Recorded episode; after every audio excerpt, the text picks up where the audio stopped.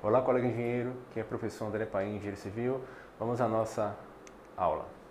Na aula passada, nós apresentamos o processo de planejar o gerenciamento de riscos, conceitos, benefícios, ferramentas, visão geral. Vamos agora entrar no plano, no plano de gerenciamento dos riscos e seus componentes, que é a saída do processo planejar o gerenciamento dos riscos. Nós vimos todos os componentes do, do plano de gerenciamento dos riscos e vamos nesta aula abordar cada um desses. Lembrando que pode ser esses, esses são os mais usuais, podem ser outros, não, não necessariamente eu preciso utilizar todos esses componentes no nosso plano. Teremos uma visão geral dos mais utilizados. Vamos também colocar no papel quais riscos serão gerenciados. Todos os riscos do projeto, vamos gerenciar os riscos priorizados, enfim, é necessário definir isso qual é o controle de mudanças, ou seja, se houver qualquer tipo, qualquer necessidade de alteração, de alguma mudança, seja por risco ou outra demanda externa que afete o gerenciamento dos riscos, vocês precisam avaliar de que forma essa mudança impactará o gerenciamento dos riscos do projeto. Outra, de que forma, por exemplo, se um risco ocorrer e o impacto dele, ou ele, se ele puder ocorrer, qual o impacto dele em relação às outras áreas de conhecimento do projeto. Vamos também mostrar um exemplo de processo de controle de mudanças durante o nosso curso. Como, importantíssimo, como a documentação dos riscos será atualizada. Se vai mudar, haverá uma necessidade de alteração de, de documentação. Como isso é feito? Qual é o fluxo para aprovação dessa documentação alterada? Quem aprova? Em qual momento? Onde ela é arquivada? Como ela é consultada, qual o controle de versões dessa documentação. O plano de documentação é extremamente importante. De que forma o gerenciamento dos riscos será, será comunicado à organização.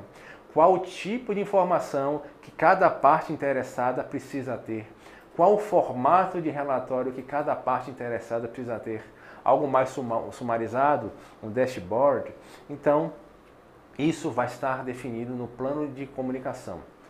Qual a, importantíssimo outro ponto, qual a probabilidade considerada para a tomada de decisão? Isso nós vamos ver na análise quantitativa. É uma probabilidade de 80%, isso é muito conhecido como P80, é um P70, probabilidade de 70%, P90. Isso tem muito a ver com o grau de aversão aos riscos da organização. E critérios de sucesso. Quais os critérios objetivos que vão garantir que o nosso gerenciamento dos riscos foi eficaz e gerou benefícios. Próxima etapa: papéis e responsabilidades. Simplesmente é dizer quem é o líder do gerenciamento dos riscos, os membros da, da, da equipe de gerenciamento dos riscos e quem faz o quê. Lembrando que não necessariamente pessoas que fazem parte da equipe de gerenciamento de risco, a equipe de gerenciamento de risco pode ser uma pessoa ou pode ser uma área da organização que já atua em outra demanda que pode absorver este trabalho. Mas o importante é entender que não necessariamente somente pessoas que estão envolvidas no gerenciamento de riscos terão atividades de gerenciamento de riscos. Por exemplo, nós podemos ter uma área da organização, alguém da equipe técnica que pode ser é, responsabilizada com, por identificar se determinado risco ocorrer, tomar as ações necessárias para ele que ele seja tratado por exemplo. Vamos ver isso de uma forma bem clara no nosso curso. Uma, uma ferramenta importante nessa questão de papéis e responsabilidades se chama matriz RACE. O que é matriz RACE? Simplesmente ela indica qual é a atividade, quais são os responsáveis e, por isso que é RACE, R de responsável. Quem é responsável pela execução da atividade? A. Quem aprova a atividade? C. Quem consulta e quem é informado. Por isso que se chama RACE.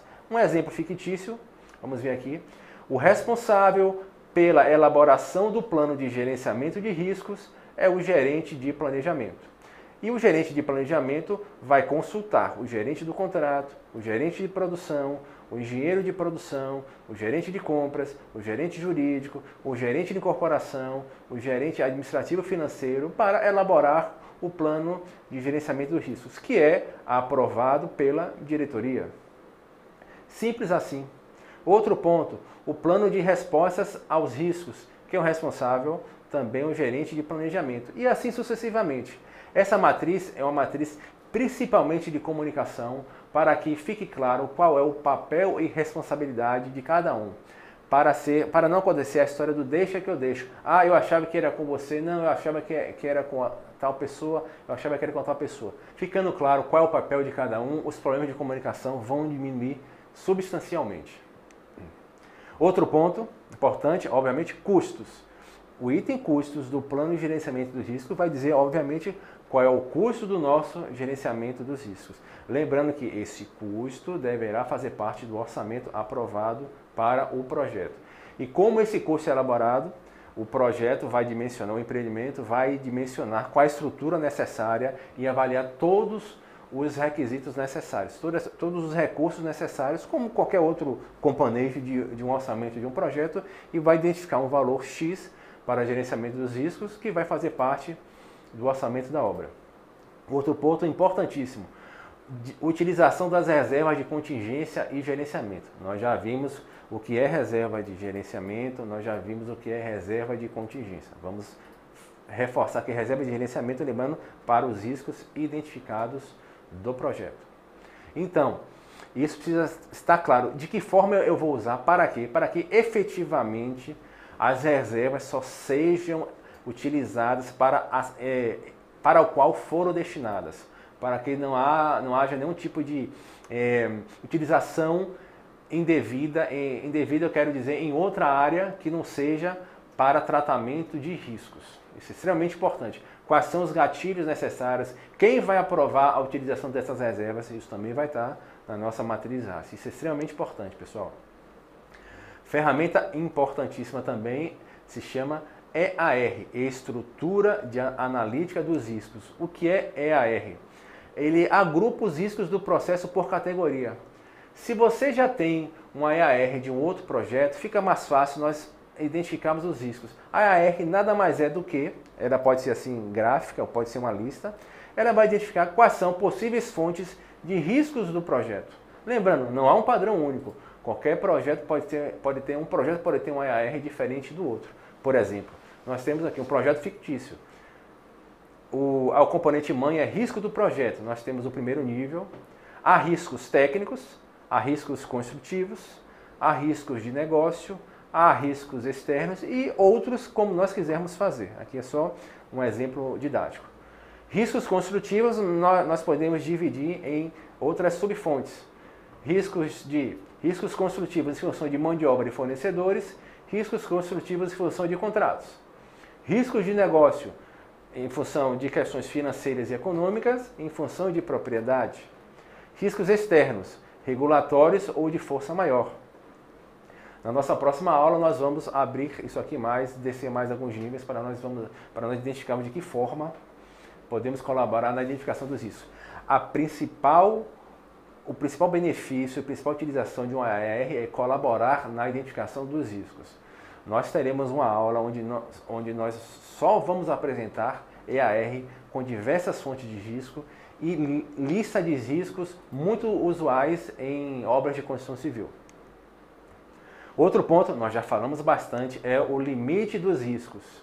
Qual é o patamar aceitável de risco que a nossa organização, que as nossas partes, que as partes interessadas aceitam correr no projeto? É muito? É pouco? Isso precisa também estar claro. Porque nós podemos identificar que determinado risco vai afetar X% de uma determinada área. O escopo, por exemplo. É muito ou é pouco para nós? Não sei. Isso, isso tem que estar claro para que não haja discussões posteriores, perda de tempo, perda de recurso, principalmente perda de tempo de resposta a uma, uma, eventual necessidade ou identificação antecipada de um problema para que a solução seja tomada o mais, o mais antecipadamente possível. E baseado nisso, pessoal, nós temos também que definir probabilidade e impacto. É necessário ter uma interpretação única do nível de probabilidade e impacto. Por quê? Por exemplo, para uma parte interessada, uma probabilidade 7 de um risco acontecer pode ser baixa, mas uma probabilidade 7 para outra parte interessada do projeto pode ser alta. Por isso é necessário que isso seja definido e se chegue a um consenso. Vamos ver também nas próximas aulas de que forma nós podemos definir probabilidade e impacto de riscos para um projeto. Lembrando que este é um exemplo é, fictício de definições de definição de probabilidade e impacto. Não há um padrão único, tem que ser a mais adequada ao projeto. Como nós, nós lemos isso? Por exemplo, se chegou a um consenso em determinado projeto de que, em relação à probabilidade, quando ela é 1, ela, ela vai ser valor 1, quando a probabilidade do risco acontecer for menor do que 5%. É uma probabilidade muito baixa de acontecer. Nós consideramos o nosso projeto como probabilidade baixa, o valor 2, se o risco tiver probabilidade entre 5% e 20% de acontecer. Uma probabilidade média é de valor 3, se ela, acontecer, se ela tiver probabilidade entre 21% e 50%. E assim sucessivamente. Uma outra forma também de se mostrar a probabilidade é por quantidade de ocorrência no projeto. Por exemplo, uma probabilidade de um risco acontecer muito alta, eu vou considerar como 0,9, é ele ocorrer mais de 10 vezes no projeto. É uma forma de se apresentar também.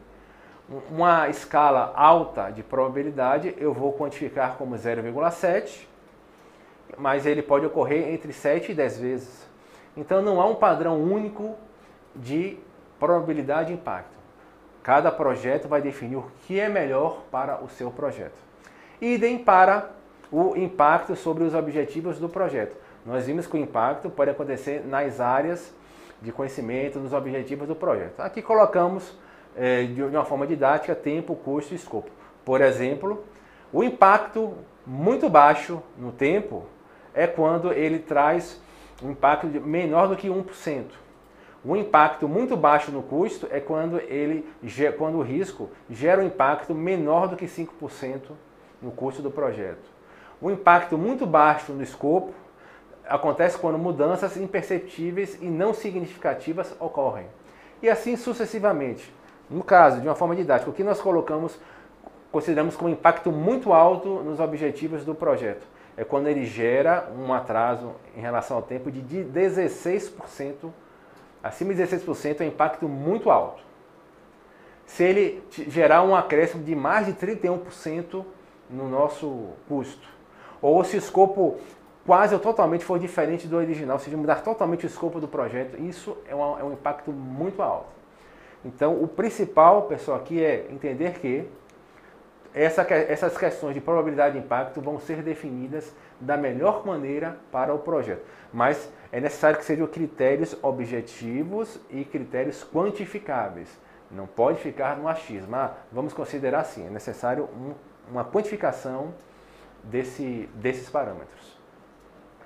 E uma ferramenta importantíssima também, nós vamos detalhar isso, vamos mastigar isso bastante durante o nosso curso, se chama matriz de probabilidade e impacto. A nossa matriz de probabilidade e impacto é uma matriz muito simples, mas muito poderosa. Ela indica, nós vamos pegar os nossos parâmetros de probabilidade que nós já identificamos, colocarmos no eixo Y, a, os, os parâmetros de impacto vamos colocar no eixo X, tanto para ameaças e, e tanto para oportunidades. Por quê? Porque nós já sabemos que os riscos são positivos e negativos. E essa escala de cores vai definir a nossa priorização. Vamos ver isso na próxima aula, vamos mastigar bastante essa, essa ferramenta no, durante o nosso curso.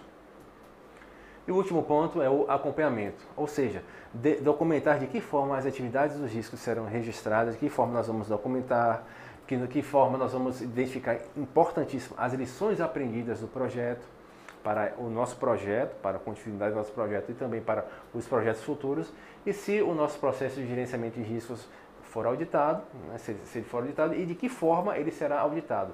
Principalmente para avaliar, podemos avaliar, poder, podermos avaliar a geração de benefícios de, do nosso projeto. Podemos avaliar se ele está de acordo com a nossa linha de base do plano de gerenciamento de riscos, ou seja, se ele está sendo executado conforme nós planejamos. Enfim, e finalizando, importante só para a gente reforçar o entendimento, não é decorar, é, é, é entender. O plano de gerenciamento de riscos pode ser atualizado durante o projeto ou, se nós já fizemos o plano de gerenciamento de riscos, ele fica lá congelado e não muda mais? Resposta: sim. Por exemplo, nós podemos mudar uma fase de um projeto ou ter uma mudança importante, podemos identificar que o projeto, que o, que o nosso plano de gerenciamento de riscos não está sendo eficaz, poxa, vamos mudar tudo, está errado, não fizemos da forma adequada, vamos revisar. Não tem problema nenhum. O importante é que ele seja adequado, seja eficaz, estruturado e que principalmente gere benefícios em relação ao gerenciamento dos riscos. Então, claro que a alteração de qualquer documento do projeto, nós já vimos, tem que ser feita de uma forma estruturada, dentro de um controle de mudanças formal. Isso que precisa ser feito. E reforçando o que nós já falamos, precisamos planejar, precisamos envolver as partes interessadas nesse plano de gerenciamento dos riscos na, na, em sua elaboração. Ele precisa ser adequado às características do projeto e ele precisa ser aprovado. Não podemos empurrar o, o plano de gerenciamento de riscos para dentro de qualquer forma. Boa prática, envolvam as partes interessadas, quem precisa ser envolvido, ouça, opinião especializada, a experiência conta muito neste ponto. Então, obrigado. Quaisquer dúvidas, poste nos comentários e até a próxima aula.